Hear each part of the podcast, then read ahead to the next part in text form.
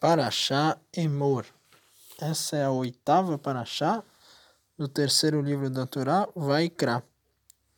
Contextualizando então aqui em que parte estamos na Torá, a última Paraxá que a gente viu foi a Paraxá Kedoshim, onde a gente viu a descrição de diversos mandamentos, talvez a maioria dos, das mitzvot ordenadas para o povo judeu, começando com uma descrição das, dos dez mandamentos principais, depois a gente fala sobre vários tipos de proibições e também mandamentos ativos, entre eles o famoso amarás o teu próximo como a ti mesmo, que a gente falou com um pouco mais de detalhe na semana passada.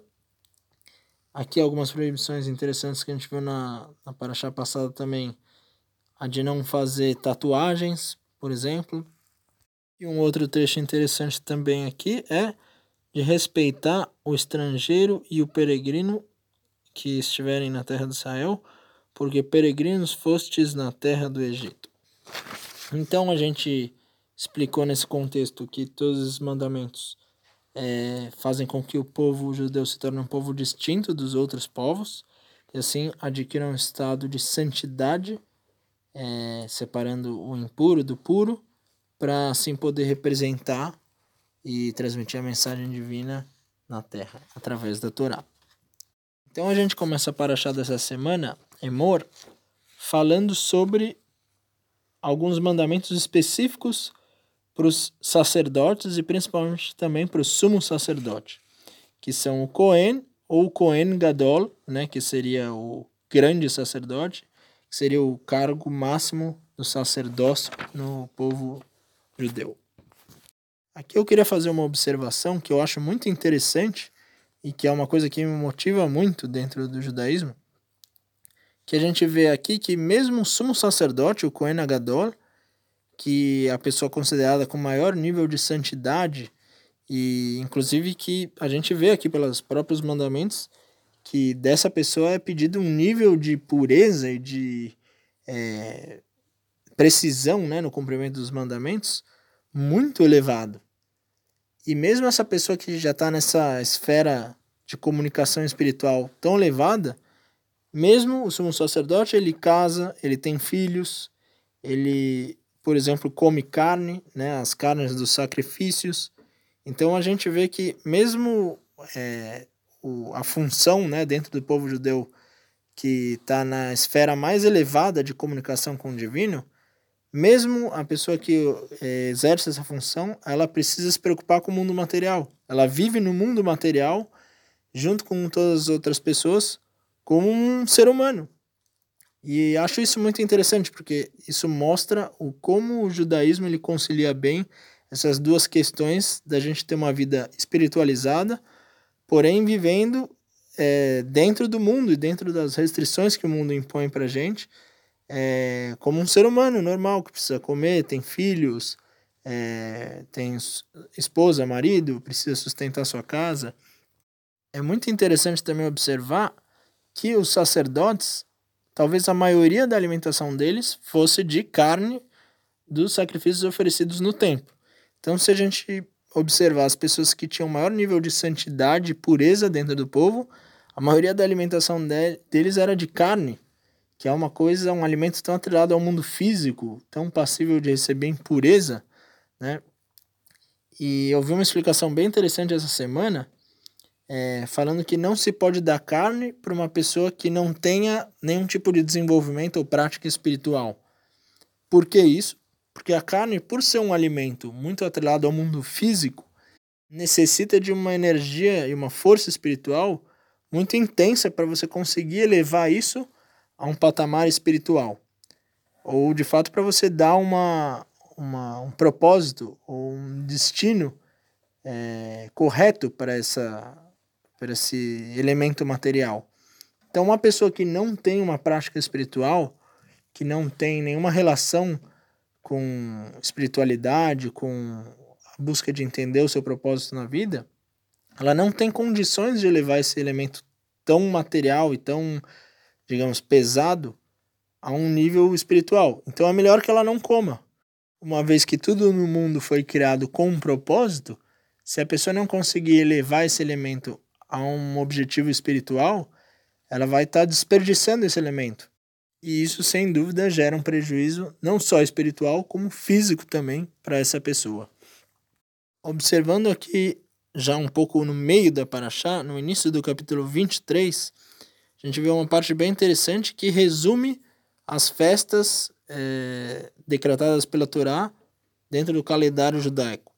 Então, fala assim a Torá, no capítulo 23, no Passuque 1, e falou o Eterno a Moisés, dizendo: Fala aos filhos de Israel e diz-lhes as solenidades do Eterno que vós proclamareis como santas convocações, estas serão minhas solenidades fixas. Logo em seguida, a Torá então descreve o Shabat, seis dias se trabalhará e no sétimo dia será sábado solene. Em seguida, a Torá volta essa frase de abertura e fala novamente: Estas são as solenidades do Eterno, as santas convocações que proclamareis no seu tempo determinado. E então a Torá vem e faz uma descrição de todas as festividades e feriados do calendário judaico. Vale muito a pena ler essa parte, porque ela resume basicamente as principais festas do calendário judaico e o significado delas. Mas antes da gente entrar no detalhe e falar um pouco sobre cada uma dessas festas, é, eu gostaria de fazer aqui um, uma reflexão sobre esse tema que eu acho que é muito fundamental no judaísmo, que é como a gente enxerga essa questão da passagem dos, cinco, dos ciclos de tempo né, associados ao calendário judaico, começando com uma pergunta que existe nessa passagem, que é por que a Torá, quando ela foi descrever as festas de, que foram estabelecidas né, é, na entrega da Torá, por que ela colocou o Shabat no meio?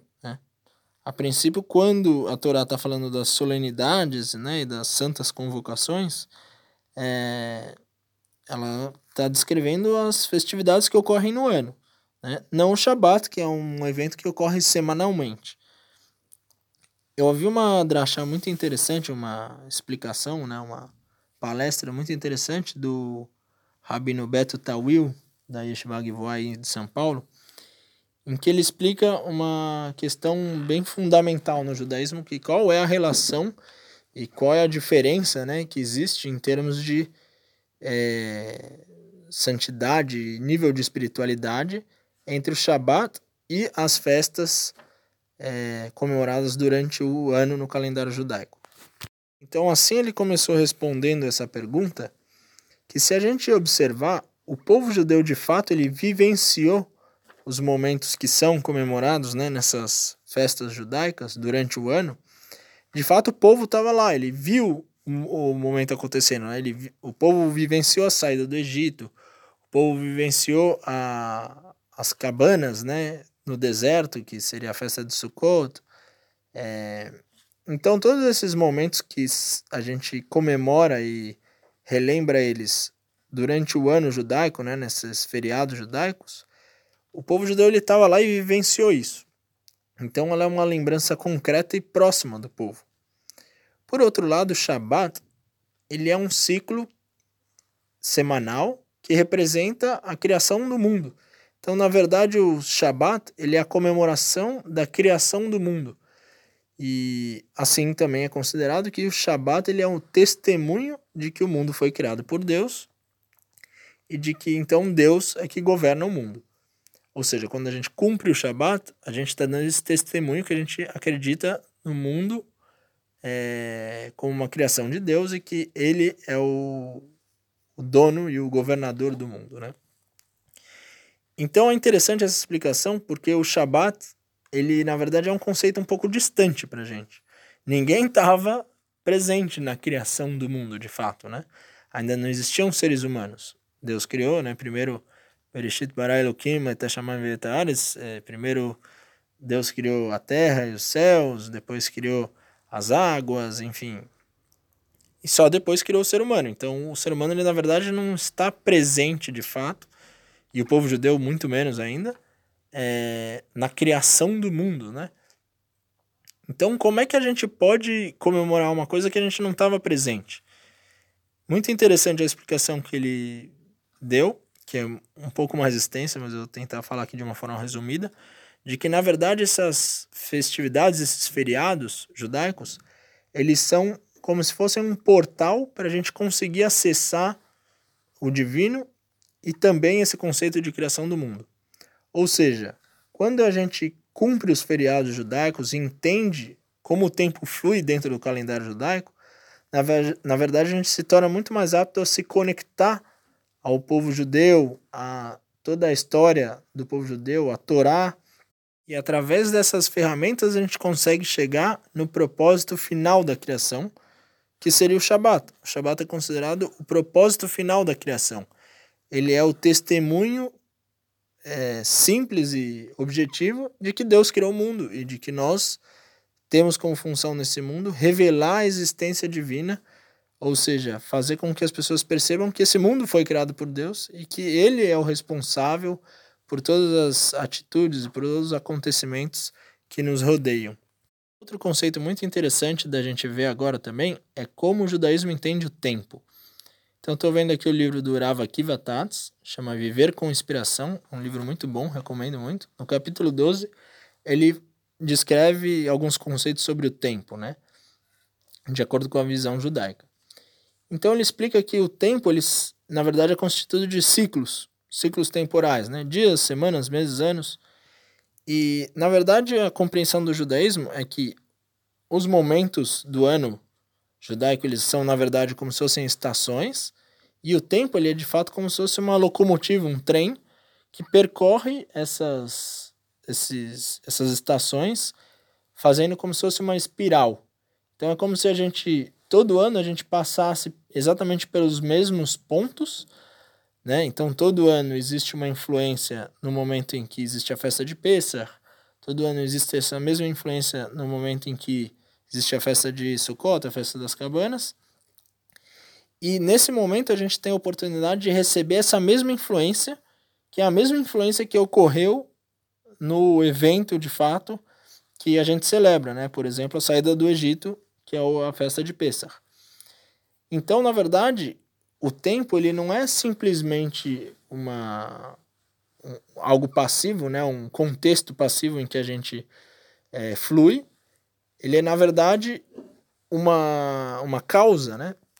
Fala assim o, o Akivatatos no livro dele que cada momento é carregado com a energia para nos ajudar a conseguir aquilo que precisamos, conseguir em todos os instantes tempo não é uma matriz passiva sobre a qual gravamos as nossas ações, é a fonte de energia para tais ações. Continuando a ideia, ele fala assim: a verdade é que o, a saída do Egito ocorreu então porque as forças místicas do tempo não só ensejaram o êxodo, como fizeram-no então necessário. O tempo é uma causa, não um espectador. E, pulando um pouquinho para frente, então ele fala assim: naqueles dias, naquele tempo, Naquela época do ano, uma energia equivalente àquela que então pulsou no mundo está presente.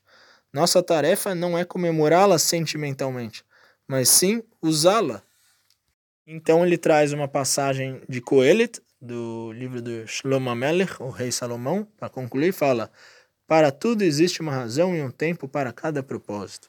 Então, na verdade, a gente está vendo aqui um conceito muito importante, muito interessante do judaísmo, de que, na verdade, fluir de acordo com o tempo e a gente conseguir se sincronizar ao calendário judaico e essas influências espirituais que ocorrem em cada momento é fundamental para que a gente consiga maximizar a nossa energia espiritual né, e realmente encaminhar ela para o nosso propósito final. Resumindo então essa passagem, a Torá descreve cinco festas principais no ano, que são Pesach, que comemora a saída do Egito, depois vem Shavuot, que seria a entrega da Torá. Depois a gente vê Rosh Hashanah, que seria o, o, a comemoração da criação do mundo, né? Yom Kippur, que seria o dia mais santo, né? O dia em que a gente é, todos os nossos pecados e transgressões são perdoados. E por fim, a festa das cabanas, Sukkot. É, aproveitando essa questão sobre o tempo, é também nessa paraxá que aparece a mitzvah de Sefirat Omer, a contagem do Omer. A gente vê aqui no capítulo 23, no Passuk 15, e contareis para vós desde o dia seguinte ao primeiro dia festivo, que seria em Pessah, desde o dia em que tiverdes trazido o Homer da movimentação, sete semanas completas serão. Até o dia seguinte da sétima semana contareis cinquenta dias e oferecereis oblação nova de trigo Eterno, que seria a festa de Shavuot, a entrega da Torá. Essa mitzvah constitui basicamente da gente contar 49 dias, logo após o primeiro dia de Pesach, até a festa de Shavuot, que seria a entrega da Torá. E o significado dessa mitzvah está completamente ligado com esse conceito que eu comentei. É a gente tomar consciência de como a gente aproveita bem o tempo, como a gente pode usar bem o tempo para nos construir espiritualmente e alcançar o nosso propósito de vida e alcançar nossa felicidade espiritual nesse mundo. Esse foi meu resumo da Parashá Emor. Shabbat Shalom.